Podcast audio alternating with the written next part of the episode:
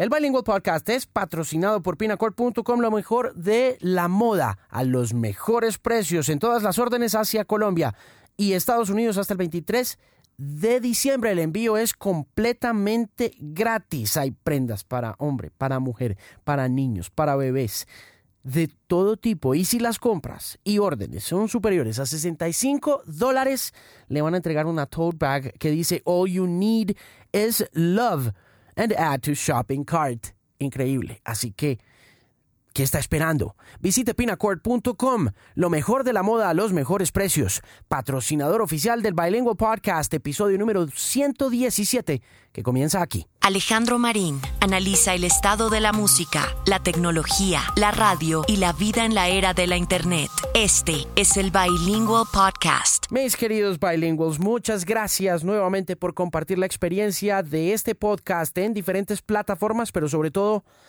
en. Mi nombre es Alejandro Marín y este es mi podcast. Bienvenidos y bienvenidas. Este es el último podcast del año y el invitado es Felipe Buitrago, el hombre que se inventó la economía naranja. Es un autor, es un speaker reconocido, muy importante es director de gobierno y áreas estratégicas de la presidencia de la República de Colombia y junto al actual presidente Iván Duque escribió este libro llamado La economía naranja, de la que se habla muchísimo en la actualidad en nuestro país y que promete muchísimas cosas y esperemos que todas esas cosas se cumplan.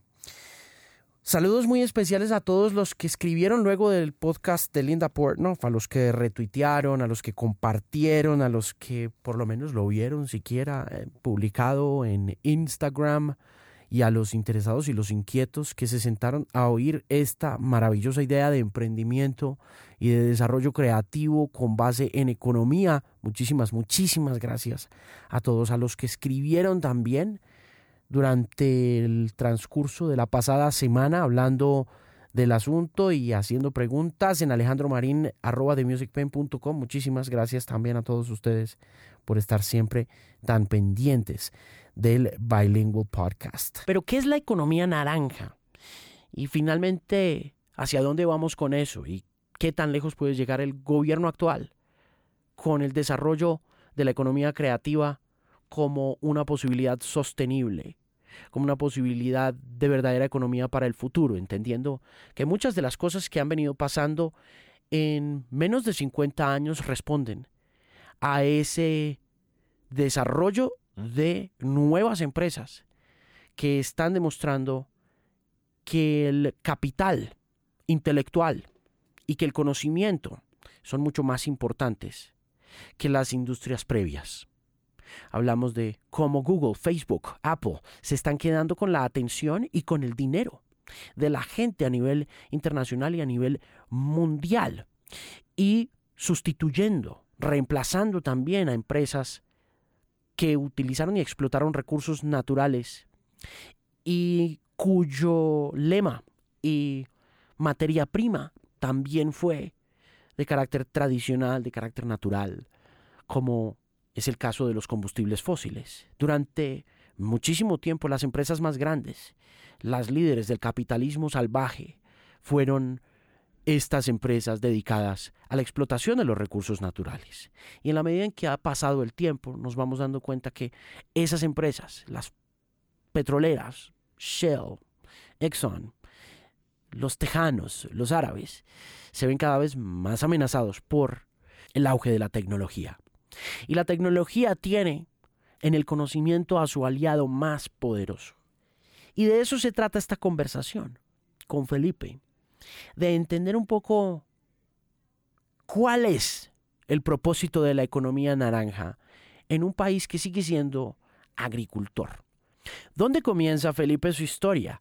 ¿Por qué comienza a meterse en el mundo de la creatividad? ¿Cómo se vincula la economía a la cultura, en 2018. ¿Para dónde va Colombia? con respecto a este renglón de la economía que sigue siendo muy importante, pero que como dijeron Adorno y Horkheimer en la teoría de la industria cultural, tiende a depravar el arte y entendiendo también que el arte hace parte esencial de todo este asunto de la economía naranja y de la economía creativa sin que sea el único subrenglón de muchos renglones creativos. Episodio número 117, deseándoles a todos una muy feliz Navidad, es con el director de gobierno y áreas estratégicas de la Presidencia de la República de Colombia y autor del libro La economía naranja, Felipe Buitrago, en el Bilingüe Podcast.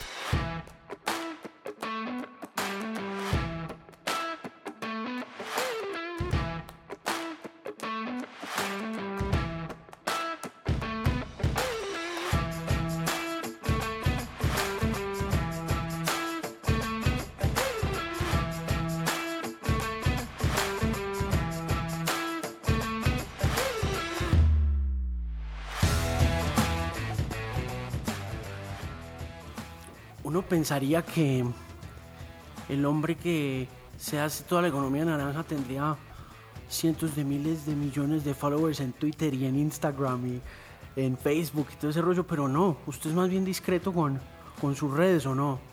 Eh, un poco, sí. A ver, yo soy una persona de una personalidad bastante introvertida. Hmm. Eh, no soy alguien que esté buscando protagonismo. A mí me gusta simplemente hacer mi trabajo. Sí. Disfruto mucho la investigación, disfruto mucho la lectura y tengo una obsesión desde pequeño con comunicar ideas complejas de manera sencilla. Hmm. Fue algo que aprendí con mi primer héroe que fue Carl Sagan. Ok, sí le vi un meme por ahí.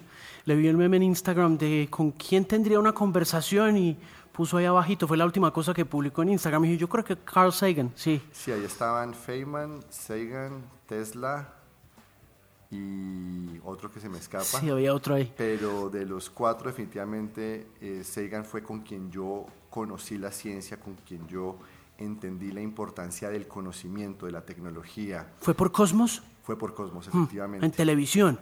Claro, En televisión pública. Televisión pública en los años 1982, 83, yo tenía 6, 7 años, un pequeñito nerd. Ah. eh, pero me cautivó de inmediato Sagan y, a, través de él conocí la ciencia, me interesé en el mundo de las matemáticas eh, y, eso me, llevó a, explorar. Sí. Pero entendí siempre un, un mensaje que él dejó muy claro que a mí me impactó y fue como hace más o menos unos casi 1600 años la biblioteca de Alejandría fue destruida y en la época nadie le importó, porque en esa época el conocimiento no estaba atado a la calidad de vida de las personas y desde ahí entonces fue creciendo dentro de mí esa, esa urgencia, hmm. porque la información eh, importante sobre la ciencia, que es tan compleja a veces, sobre el conocimiento, con el tiempo creció en mí el tema económico, se hiciera mucho más accesible. Sí, yo recuerdo mucho un episodio de Cosmos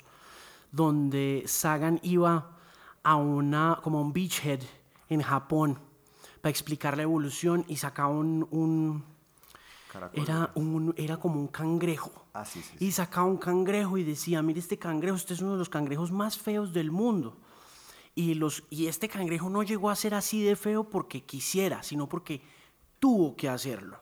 Y empieza a contar la historia como de los samuráis y de cómo los samuráis adoptaron ese cascarón del que está hecho el cangrejo para dar una impresión como de miedo. Y empezaba como a contar la historia de así somos nosotros, nosotros somos, nosotros nos adaptamos a estas circunstancias y, y, y la cultura también es un poco así, ¿no? Y la industria de la cultura también es un poco así, como que se adapta. Claro, son cosas Pensemos en lo siguiente, ¿cuál era la longitud de una sinfonía en el siglo XVIII, en el siglo XVII, y cuál es la longitud de una canción hoy en día? Eh, hemos ido adaptando la cultura y los formatos a las posibilidades tecnológicas. Entonces, eh, cuando, cuando salen los primeros eh, radiolas, ¿cierto? los primeros como, como, dispositivos para reproducir música, pues la batería les duraba como para 4 o 5 minutos, por eso los tracks eh, son de 4 o 5 minutos y nos adaptamos a eso como sociedad. Y fíjese que también el cine cuando se empezó a hacer, como se hacía con, con estos rollos de, de cinta, tenían un límite en cuánto podía hacer una escena o un, o un corte.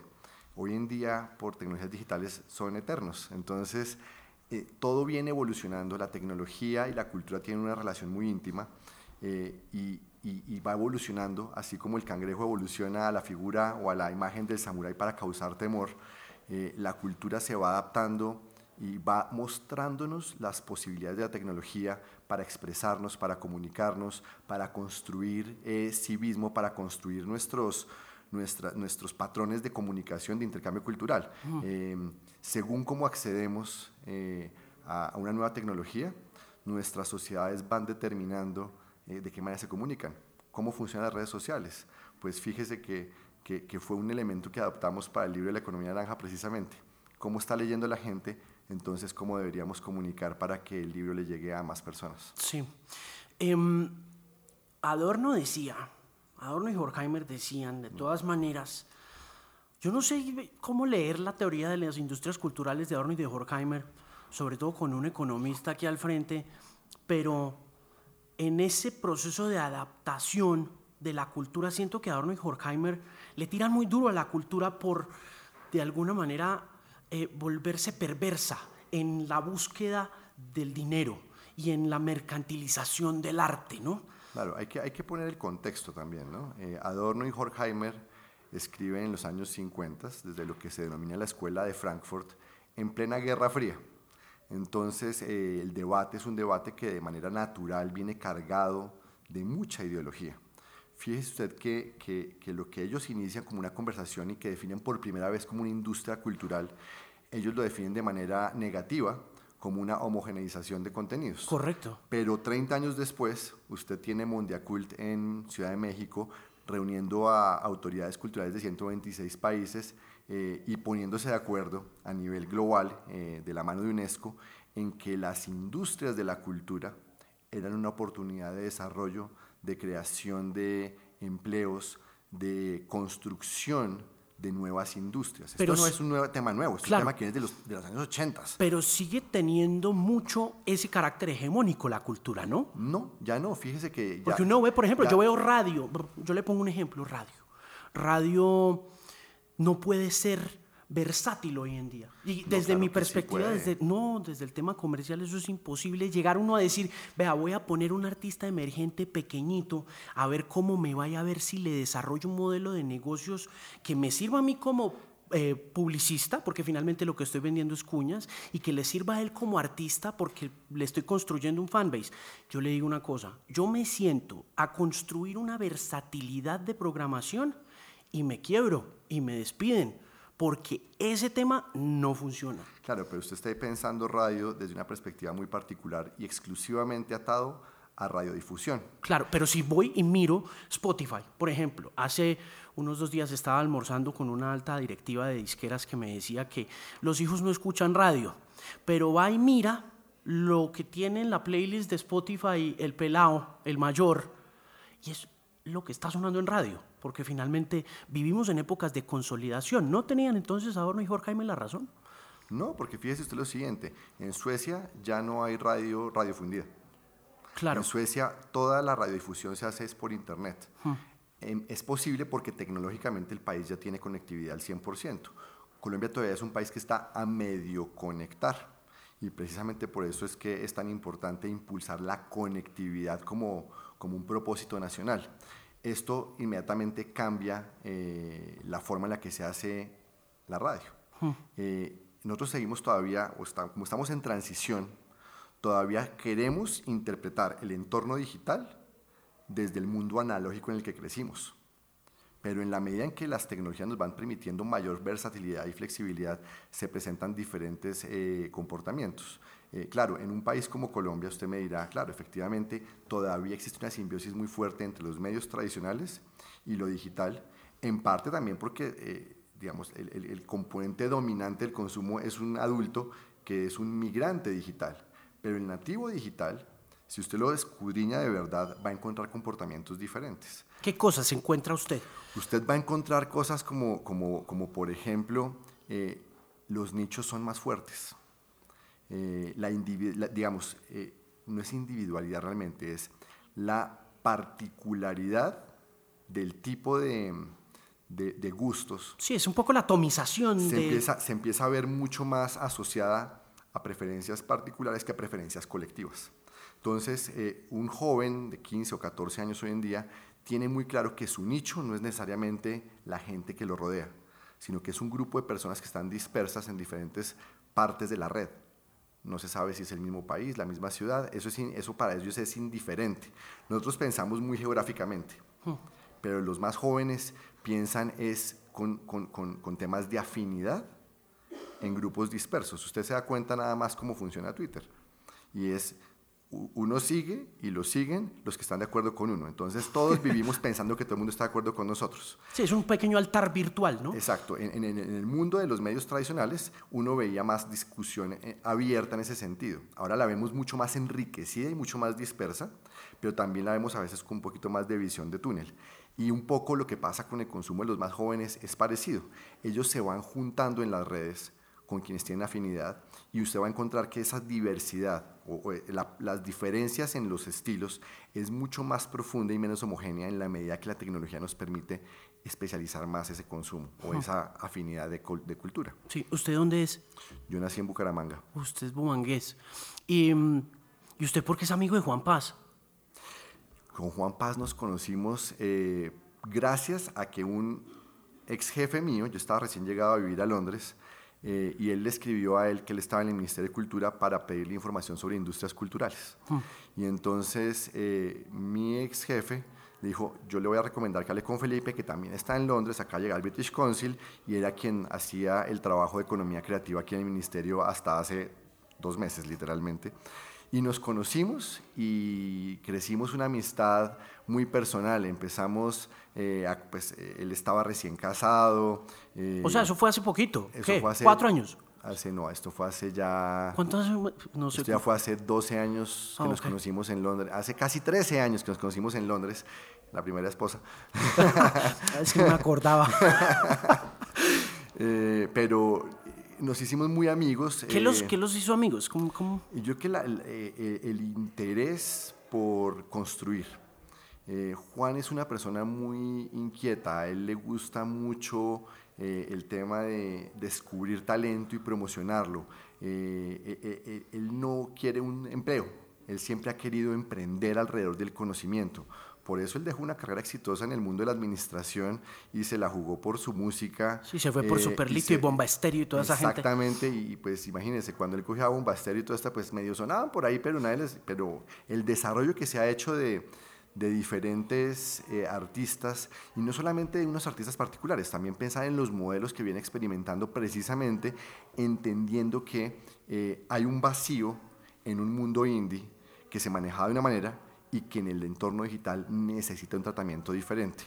Eh, todo esto son cosas que, digamos, eh, alguna vez conversábamos como uno debería buscar esto, lo otro. eh, esto es un mundo pre-smartphones, ¿no? Sí. Eh, esto es del 2006, 2007. Sí, apenas y, estaba estallando MySpace, ¿no? eh, Facebook no era tan importante, Sí, Twitter claro. no existía, eh, Instagram ni siquiera estaba concebido, pero hablábamos de cómo el, el entorno digital traía retos y oportunidades.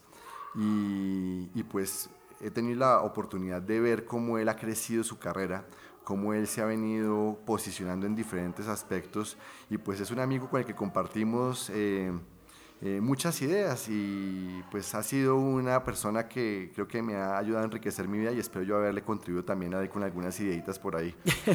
Estando en Londres, eh, ¿qué él tenía que hacer en el British? Yo estaba a cargo de un programa de, para el desarrollo de economías creativas, que era eh, un programa de cooperación para transferencia de conocimientos del Reino Unido a países en desarrollo. Eh, tuve la oportunidad de trabajar con China, con Rusia, con Filipinas, con Indonesia, con Tailandia, con Sudáfrica, con Tanzania, con Egipto, con el Líbano eh, y naturalmente con Colombia y Argentina. ¿Qué aprendió en Asia? De la cultura y de la economía de la cultura. ¿Cómo funciona eso allá? En, en- en Asia eh, hay una mentalidad de, de lanzarse al agua que es bien interesante. En el caso de Indonesia en particular que, y en el de China, en ambos casos eh, tuve la oportunidad de trabajar ayudando a hacer mapeos, ayudando a hacer investigación para, para caracterizar las industrias culturales locales y ver qué era lo más conveniente. Y en ambos casos lo que uno ve es que ellos no esperan a terminar un estudio para empezar a hacer o aplicar el conocimiento que van adquiriendo. Aquí somos expertos en sobre diagnosticarnos, ¿no? entonces aquí queremos hacer 12 estudios de economía creativa a ver si vale la pena apostarle al tema. Eh, en China y en Indonesia, en ambos casos, eh, mientras hacían los estudios, iban montando centros de diseño de política, eh, centros para el diseño de, de, muebles, etcétera, iban ya aplicando lo que iban investigando y transformando sus economías. En el caso de Indonesia, ellos de manera exitosa hace casi 10 años, en el año 2010 creo, establecieron eh, el equivalente a un Ministerio de Economía Creativa. Y en 8 años han casi duplicado el impacto en el PIB de su economía creativa. Ellos eh, hacen mucho énfasis en el diseño, por ejemplo.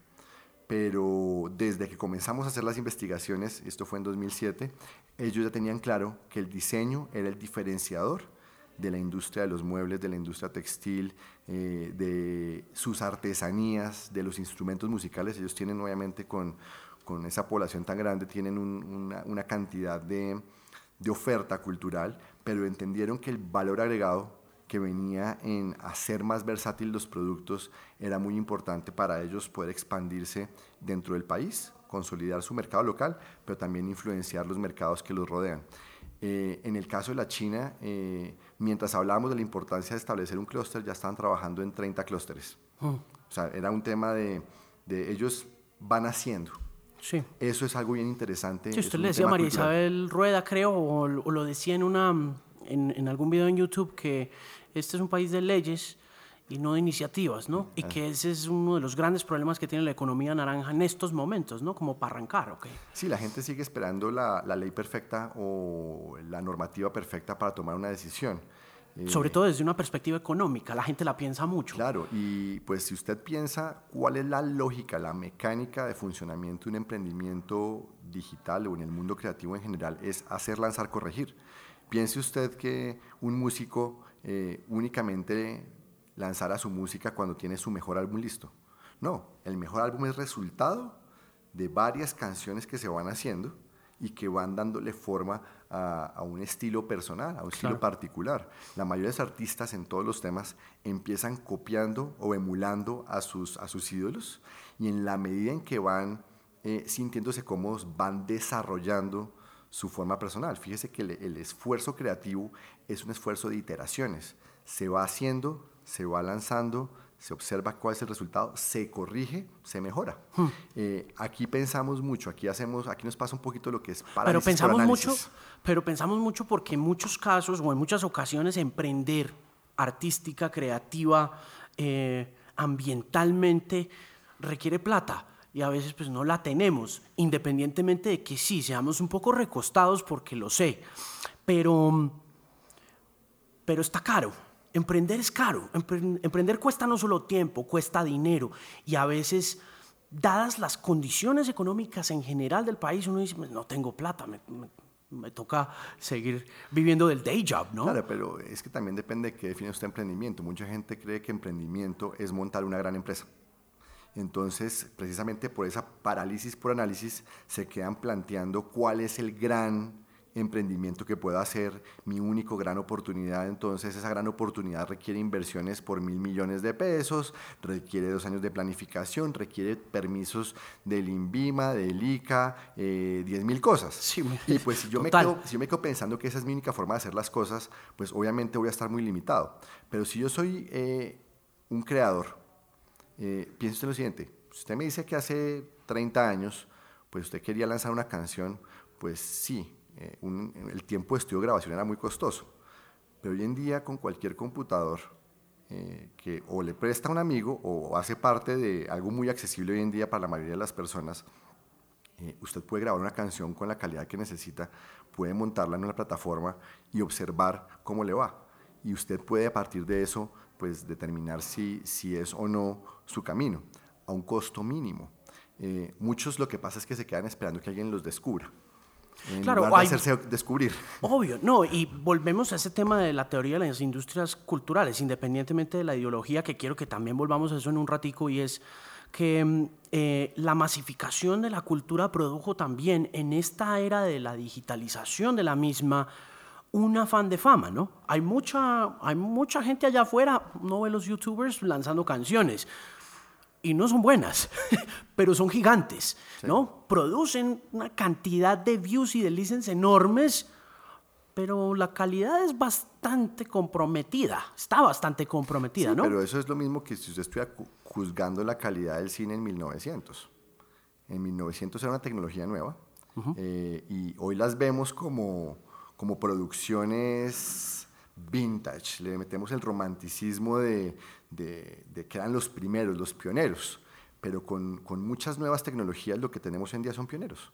Eh, no sabemos esas tecnologías en qué dirección van a evolucionar y qué tipo de nuevos productos o, o qué nuevo tipo de servicios de carácter creativo van a terminar generándose. Pero pues en 1900 películas, películas no había, lo que había eran unos experimentos que, que, que grababan un tren, que grababan una persona, que se inventaban historias que, que poco o nada, digamos, tenían que ver con, con las narrativas complejas que conocemos hoy, con el maquillaje, con los efectos especiales, con los diálogos, etc. Entonces, pues... Eso sigue costando mucho dinero. Claro, pero fíjese, fíjese que eso tomó un siglo en evolucionar a lo que tenemos hoy en día en materia de- del cine más complejo. Pregunta rápida, volviendo al tema económico y al tema de dinero. ¿Cómo estamos nosotros para emprender la revolución naranja si de pronto llegan eh, a la administración del gobierno y se encuentran con que de pronto no hay plata?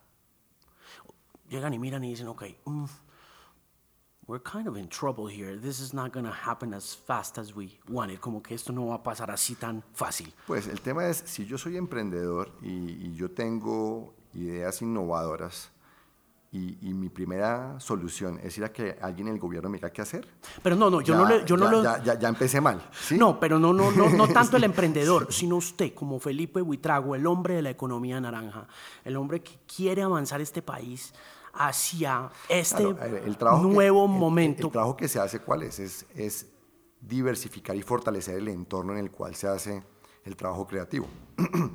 ¿Eso por dónde empieza? Empieza porque hay una oferta institucional que está dispersa. Entonces, usted tiene unos elementos de emprendimiento, usted ya ha venido trabajando, eh, y hay algunas herramientas del gobierno que lo pueden apoyar, pero usted no sabe, ex ante, cuál es la herramienta que le sirve. Entonces, parte de lo que tenemos que buscar es las mejores herramientas para que usted, Marín, eh, usted lleva cuatro o cinco años emprendiendo, ya tiene una, algo avanzado, eh, usted está en una situación donde le sirve más es consolidar y expandirse. ¿Qué es consolidar? En este caso, por el caso puntual mío, ¿cómo consolido? Por ejemplo, usted, usted, le- usted encuentra que los creativos como, como, como son tan, ¿cómo decirlo? Tan inquietos, eh, a veces les falta foco. Sí, Entonces- administración. Entonces, ¿qué pasa? Tienen 25 grandes ideas que están trabajando al mismo tiempo. Entonces, nunca le ponen el énfasis a ninguna en particular. Hay un libro de David Parrish que lo recomiendo para emprendedores que se llama Camisetas y Corbatas. Y usted mira ahí que hay una parte donde le hace un planito cartesiano y le dice, bueno, ponga aquí, organice la información o, o sus ideas en cuáles, digamos, son las más complejas, importantes, de mayor potencial, pero que se demoran tiempo en desarrollarse, cuáles, digamos, tienen una posibilidad de generar un ingreso en el corto plazo que se demora muy poco tiempo en desarrollar a un costo muy bajo. Y haga un plan para irlas desarrollando en orden. Eso precisamente para que las ideas que tiene usted inicialmente, que son, digamos, las más simples pero de mayor rotación, le permiten financiar sus mejores ideas. Eh, muchas veces, alguien tiene ya un, digamos, un mercado consolidado, tiene un público, tiene unos productos, pero trabaja muchos productos a la vez. Entonces no está enfocado. Usted para enfocarse ahí, por ejemplo, le ayuda mucho a acercarse a Impulsa, que Impulsa trabaja ya con emprendimientos que están desarrollados y le ayuda precisamente a enfocarse, a especializarse, a quitarse el peso muerto de que a veces usted está demasiado distraído en administrar temas que pues usted como creativo no debería estar haciendo. Usted es un manager. Entonces le ayuda a enfocarse en ese sentido y eventualmente a buscar o socios o inversionistas o algo que le permita expandirse.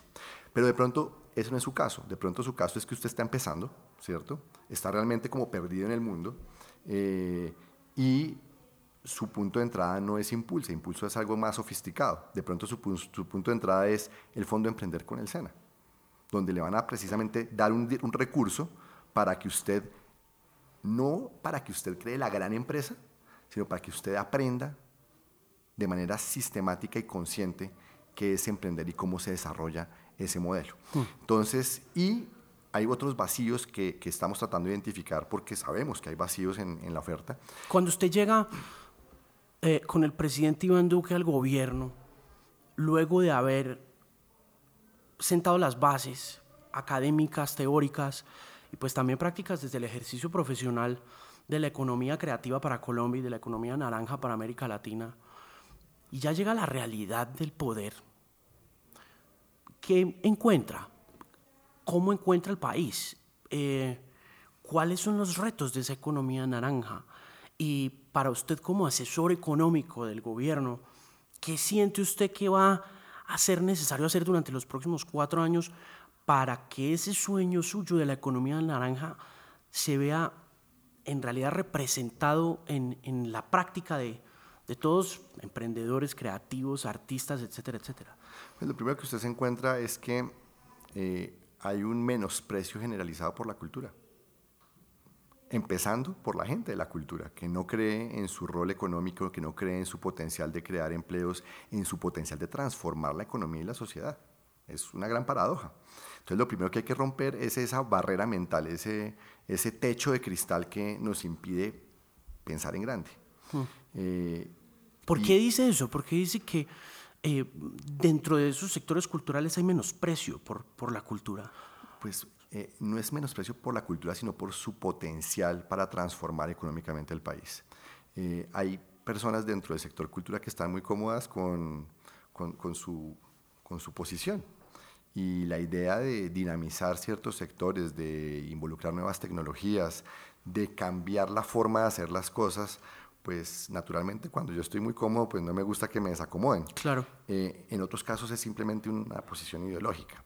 Pero pero la realidad es que lo que usted observa internacionalmente, lo que usted observa además a lo largo de los últimos 30 o 40 años, es que eh, las industrias que se alimentan de contenidos culturales son industrias con mucho dinamismo y que pueden crecer mucho y aportar mucho y que son uno de los elementos que pueden reemplazar la destrucción de trabajo que se da en otros sectores. Básicamente porque pues, en el trabajo creativo siempre se hace con gente siempre es un elemento de, mucho trabajo intelectual, de, mucho esfuerzo personal.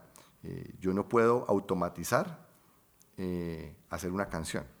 Puedo asistirme con tecnología para grabarla más barata, para distribuirla, pero ciertamente el proceso creativo, la interpretación de un sentimiento social es algo que es muy personal, es muy, es muy humano. Entonces, esa primera barrera es la, la psicológica. La segunda, como les estaba diciendo, hay una oferta institucional, pero que uno está dispersa.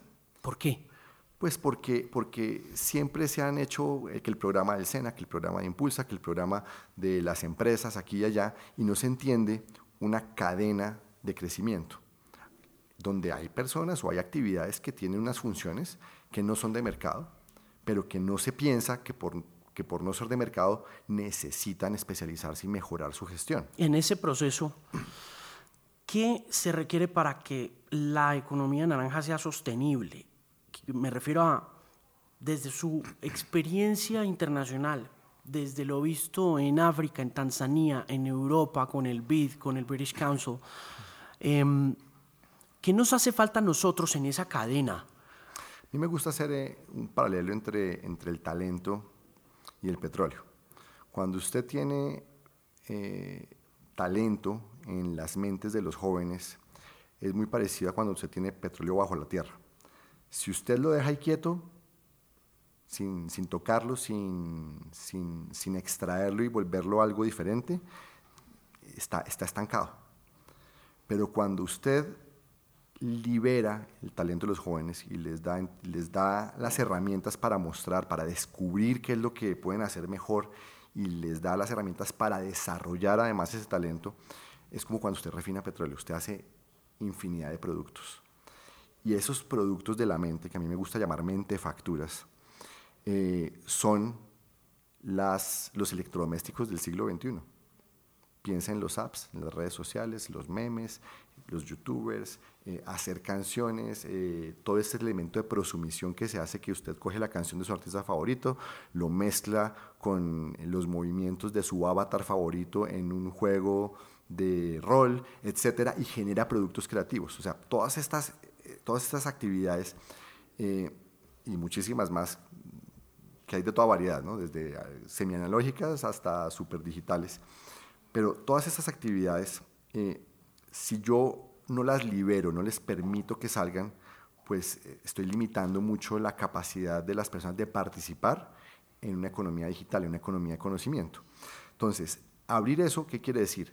Darle a los jóvenes en todas partes la misma oportunidad de descubrir y desarrollar sus talentos. Piense usted que eh, eh, algunos jóvenes, digamos, tienen el privilegio de crecer en el norte de Bogotá y salen del colegio y van a clases de música o hacen deportes de manera estructurada. Eso les permite descubrir y desarrollar sus talentos. ¿Qué pasa si le damos esas herramientas a los jóvenes en todo el país para que descubran y desarrollen sus talentos? Pues estamos abriendo esa posibilidad de convertirse en, dueños de ese talento, en administrarlo, en construir planes de vida a millones de colombianos. Ahora, no basta con que a mí me dejen descubrir que soy músico, o que soy deportista, o, que soy un buen programador. Necesito además tener un acompañamiento, ¿cierto? Necesito además un consejo que me ayude a mí a estructurarme, porque pues obviamente, pues si yo soy una mente joven, todavía me falta experiencia, entender el mundo, entender el entorno institucional. Ahí no tenemos que facilitar el acceso a esa oferta para que la gente sepa dónde están los recursos, dónde están los cursos de formación, eh, dónde están las rodilleras, porque como usted bien lo sabe, cuando yo, cuando yo me lanzo al emprendimiento, seguro me voy a caer. Total. Entonces, como seguro me va a quebrar, y más de una vez, es importante que me pueda quebrar barato, rápido, levantarme y volver a intentarlo. Eso es muy jodido en Colombia. Claro, y por eso estamos trabajando en esa dirección, en, articular bien los sistemas de, emprendimiento para que sea una ruta donde yo sepa muy bien, eh, por lo menos, en qué calle me voy a caer, ¿cierto? Y cómo me voy a Por lo menos entender un poquito entender, mis, riesgos, claro, El, el, acompañamiento, el acompañamiento del emprendimiento no es asegurarle el éxito a nadie, es, es darle certidumbre sobre que lanzarse al agua Está y, bien. y fallar no es el fin del mundo, hmm. sino que es parte de un proceso. Es difícil apropiarse de un poco de esa mm, ah, filosofía desde la mirada triunfalista de Silicon Valley, ¿no? nuestros íconos y nuestros ídolos de cultura siempre son exitosos. Por lo general, la historia de la tecnología del siglo XX, final del siglo XX y comienzos del siglo XXI, la escriben aquellos que tuvieron éxito. No necesariamente, por ejemplo, en el caso de la película de Tim Burton, eh, Ed Wood, no, esos no son necesariamente nuestros héroes, ¿no? De acuerdo, y, pero parte lo que hay que mirar es que, ya que trae a Silicon Valley, eh, ¿cuál es el éxito de Silicon Valley? Silicon Valley tiene un entorno que favorece la toma de riesgos y cometer errores. Hmm. Pero le hago una pregunta sobre Silicon Valley. Y es una pregunta difícil. Y es que Silicon Valley, además de haber eh, favorecido ese entorno durante el transcurso de los 90. No, eh, eh, Silicon Valley. Silicon Valley era el backyard. Lleva 60 años.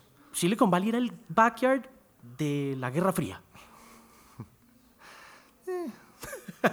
Digamos que volvemos al tema em, de la economía creativa versus o también paralelo a las economías de guerra, porque Silicon Valley es un producto de la Segunda Guerra Mundial y de la, y de la Guerra Fría. Allá atrás se hizo el Little Boy, allá atrás se montó todo el tema de Hiroshima, Nagasaki, todo eso. realmente, Y, se, y, se, montó una gran ciudad, ¿no? De allá salió Steve Jobs y esos eran científicos dedicados a ese tema, ¿no? Es, en parte sí, pero en parte no. El, el Manhattan Project fue expandido por realmente por todo Estados Unidos. Eran más de 150 mil o 200 mil personas. Sí, una ciudad. Y el trabajo más importante estaba bien lejos de Silicon Valley, estaba hecho en, New Mexico.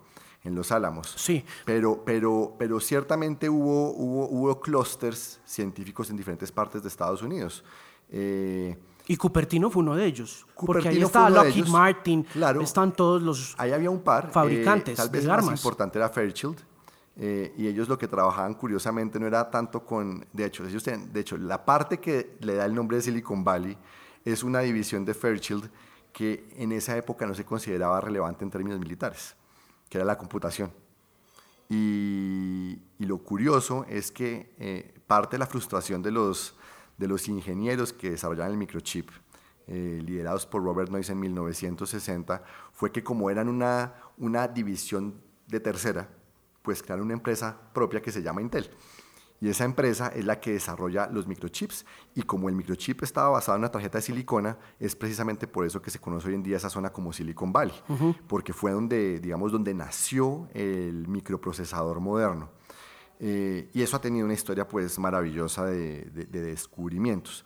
Pero fíjese que lo realmente importante de Silicon Valley no es eh, ni las empresas de grandes tecnologías, ni el origen del microchip, sino la combinación de academia, capital de riesgo y emprendimiento. Claro, recientemente. No, pero eso, esto, esto viene desde los 60. Claro, pero viene desde los 60 cuando, cuando, cuando precisamente eh, los, los, los, famosos outcasts, ¿cierto?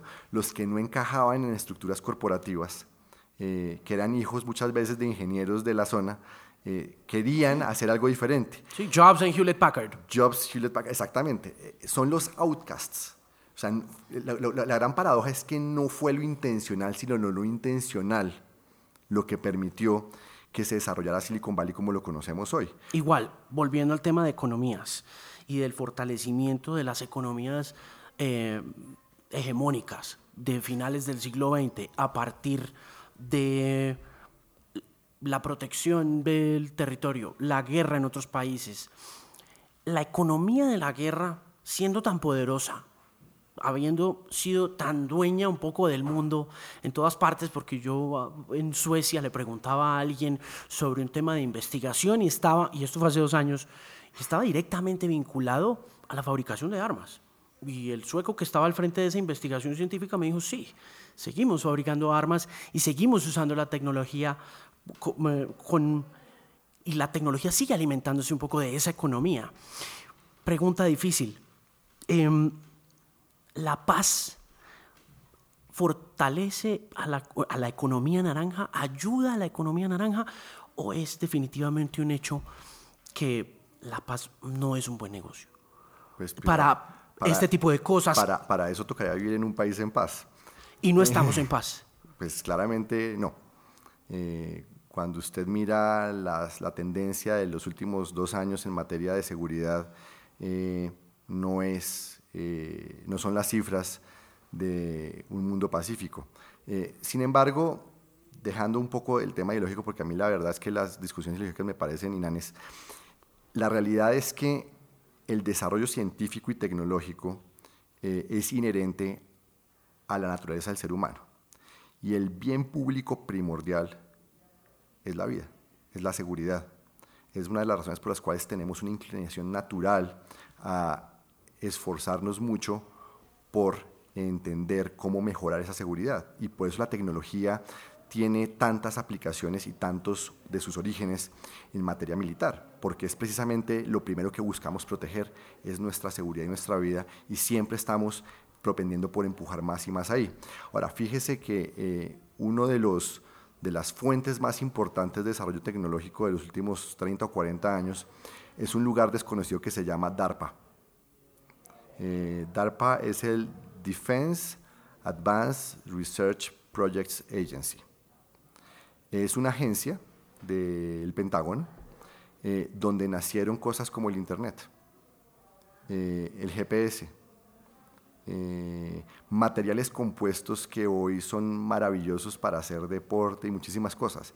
Y la mayor parte de estos descubrimientos o de estos avances se hicieron con, un, con un objetivo de seguridad, pero muy rápidamente descubrieron que su aplicación militar era, era, era muy limitada, no obstante, se convirtió en grandes aportes a la tecnología eh, y a la calidad de vida de las personas. Eh, es decir, un poco la guerra, aunque, o, bueno, digamos, digamos que eh, eh, la necesidad o la obsesión por la seguridad permitió canalizar recursos. Y en, ese orden de ideas, en estos momentos, buscando la paz, buscando también la, mm, la, el mejoramiento de las sociedades en general, dejando atrás el mundo del combustible fósil, que sigue siendo bastante complejo, pero ahorita viendo lo que sucedió en Polonia, dice uno, eh, bueno, de pronto sí, de pronto la tecnología nos va a ayudar a llegar ahí en 2035, de pronto vamos a bajar esos niveles de grados Celsius gracias a la tecnología y todo ese rollo. ¿Cuánto nos vamos a demorar en, alcanzar ese ideal sin que la guerra juegue un papel importante en ese desarrollo tecnológico, como usted lo dice, en, la vida diaria? Eh, el, tema, el tema es, hay que entender que, la, guerra como concepto también evoluciona constantemente. La guerra era una cosa hace 300 años, otra hace 200, otra hace 100, otra hace 50, otra hoy. Eh, los retos en seguridad cambian constantemente. Entonces, quienes dicen que no se necesitan fuerzas de seguridad están desconociendo eh, que las circunstancias cambian constantemente y que muchas cosas implican búsquedas de seguridad de una forma u otra. Eh, puede que nuestras necesidades de seguridad dentro de 50 años estén enteramente relacionadas con literalmente una lucha contra el ambiente para efectos de cambio climático. Aquí, digamos, estamos especulando. Pero digamos, eso no es lo relevante. Lo relevante es que si vamos a llevar todas las discusiones a eso, nunca vamos a pensar en nada diferente. Hmm. Eh, uno, más que pensar en cómo me deshago de eh, la naturaleza humana, es lo mismo que cómo, cómo me deshago de la gravedad. No. Es si yo entiendo la gravedad y entiendo la naturaleza de la necesidad por la seguridad y entiendo otras fuerzas, como la fuerza de la creatividad o la fuerza de sustentación, yo puedo volar. Cuando yo entiendo que, que, hay un entorno que es real y es todos necesitamos y queremos sentirnos seguros y para eso necesitamos estar evolucionando constantemente. Todos vivimos en un mundo donde eh, pues la gravedad nos, nos fija el piso y nos podemos caer si estamos saltando de una altura sin ningún tipo de contramedida. Ahora, si saltamos y tenemos alas y un impulso suficiente, creamos energía de sustentación y podemos volar. Lo mismo pasa en un entorno donde en un mundo te estamos todos buscando seguridad, pero al mismo tiempo usamos la creatividad para enriquecer el entorno, reducimos los riesgos, reducimos eh, nuestra propensión a hacernos daño, porque la creatividad, la cultura, nos permite conocernos y tender puentes. Cuando uno eh, conoce otras culturas, uno deja de temer lo que no conoce, empieza a comprender las diferencias, empieza a apreciarlas y empieza a buscar más bien es cómo puedo tomar lo mejor de esa cultura y prestarle lo mejor de la mía. Es un ejercicio que se hace constantemente. Eh, como humanos estamos evolucionando constantemente. Nos estamos especializando, nos estamos diferenciando, nos estamos volviendo a mezclar. Usted mire una, una historia como la de los cangrejos y, los samuráis y usted va a encontrar cosas parecidas en otras culturas. Pero también va a encontrar cómo una vez usted crea la cultura samurái alrededor de, de mi seguridad, con el tiempo se convierte en una forma de vida que, tiende a ser más pacífica, más respetuosa por los otros. Va evolucionando. Yo lo que diría es, uno no puede estar planteando todo en temas de, blancos y negros, sino entender que el mundo, la sociedad, la cultura están en constante evolución. Nuestras necesidades cambian constantemente, pero hay elementos que son inherentes a nosotros. Nuestra necesidad por caminar sobre la tierra, pero querer volar. Nuestra necesidad de seguridad, pero querer sentirnos seguros y hacer cosas sin tener que pensar en ella.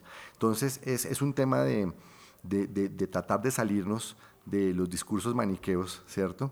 Y, de esas aproximaciones binarias y más bien entender que, todo es un diálogo constante y que eso requiere esfuerzo. Las soluciones fáciles no existen. Eh, yo creo que si nosotros logramos eh, simple y llanamente enriquecer el debate general con con ideas que nos ayuden a diversificar la forma en que nos entendemos como sociedad, estamos construyendo de manera mucho más efectiva a una paz entre los colombianos, entre las personas, precisamente porque les estamos dando las herramientas para comunicarse culturalmente, para construir creativamente nuevas industrias, nuevas oportunidades, eh, nuevos entornos para vivir. La penalización de la marihuana y la, y la inherente relación que ha tenido la marihuana siempre con la creatividad. No nos hablemos bobadas. ¿Cómo hace un gobierno que quiere apoyar la economía naranja para mantener contentos a los creativos sin que la creatividad sea o esté supeditada al consumo de drogas, porque definitivamente no, hay muchos straight edge allá afuera que, que es bastante creativo y no necesita, pero conocemos muy bien la historia de la humanidad con respecto a sustancias psicoactivas y su conexión cósmica con productos creativos y productos artísticos. Felipe, usted como hombre creativo, como economista también, ¿cómo hace para balancear esa decisión difícil de mantener una sólida posición contra, la, contra el consumo de droga, en este caso puntual, más que contra el comercio, el tráfico, y al mismo tiempo querer avanzar en este tema de la economía naranja y de la economía creativa? Es que vea, el, el tema es como el alcohol. El problema no es que usted quiera no sé, pero si usted es un adulto, hecho y derecho, y se quiere echar su, porro, la ley se lo permite, tal cual, y nada ha cambiado en ese aspecto. Pero, pero ¿por qué si la ley me dice a mí que no puedo consumir alcohol en espacios públicos porque hemos aprendido que eso genera problemas, que no puedo conducir en estado de ebriedad porque genera accidentes, sino que está bien que lo haga en lugares donde es seguro hacerlo, ¿cierto? ¿Qué tiene de malo pedir exactamente lo mismo para consumo de otras sustancias que generan dificultades para el comportamiento en espacio público y al volante? Y eh, a esto hay que meterle un tema. De la misma manera que hemos limitado la venta de alcohol cerca de establecimientos educativos, ¿cierto? pues sabemos que en los sitios donde juegan los niños no debe haber venta de ningún tipo de droga o de sustancia psicoactiva, porque los que están exponiéndose ahí no son los adultos que tienen la capacidad de tomar decisiones responsables, son los niños que son utilizados para crear un mercado que no debería existir. Si a mí un adulto de 40 años o de 35 o de 21 me dice que quiere eh, echarse un porrito para, para inspirarse, pues está en todo su derecho pero no tiene por qué hacerlo la misma que no tiene por qué emborracharse delante de niños de 12 o, 6 años. Y lo que se ha propuesto es tratemos... O sea, no hay penalización de, esa dosis. No, es que su dosis, lo que usted haga en su espacio privado, sigue, sigue respetándose. Igual que usted puede echarse su borrachera. Lo que usted no puede hacer es andar con su dosis en un parque donde hay niños. De la misma manera que tampoco tiene por qué estar borracho en un parque donde hay niños. De la misma manera que usted no debería estar manejando borracho, tampoco tiene por qué estar manejando trabado. Eh, son, son, son, son, temas simples que tenemos que aprender como, como sociedad y es que mis derechos individuales tienen un límite y esos límites muchas veces tienen unos privilegios y es el privilegio de los derechos de los niños. Los derechos de los niños por constitución están por encima de sus derechos y de los míos. Y el derecho de los niños a poder jugar en un ambiente limpio está por encima de su derecho que existe constitucionalmente y que está, pues está respetado por la Corte, ¿cierto? De echarse su, su, su, pase. Lo que no puede hacer es hacerlo en un lugar público y eso implica limitar los espacios y la forma en la que se comercializa porque desafortunadamente todavía no hemos aprendido a hacerlo de manera responsable. Bueno, pues ahí iremos adaptándonos como los cangrejos. No, muchísimas gracias. Muchas gracias, Felipe. Muy querido, muy amable. Eso fue todo por este año hemos llegado al fin, como dijo Gustavo Cerati en el Dínamo de Soda Stereo de 1994. Con los brazos cansados, sí, un poquito, pero bueno, lo logramos. Feliz Navidad, próspero 2019 para todos los oyentes del Bilingual Podcast que estuvieron pendientes aquí, también en Spotify, en Apple Podcasts, en Stitcher, en TuneIn y por supuesto en themusicpin.com, una voz confiable en la música.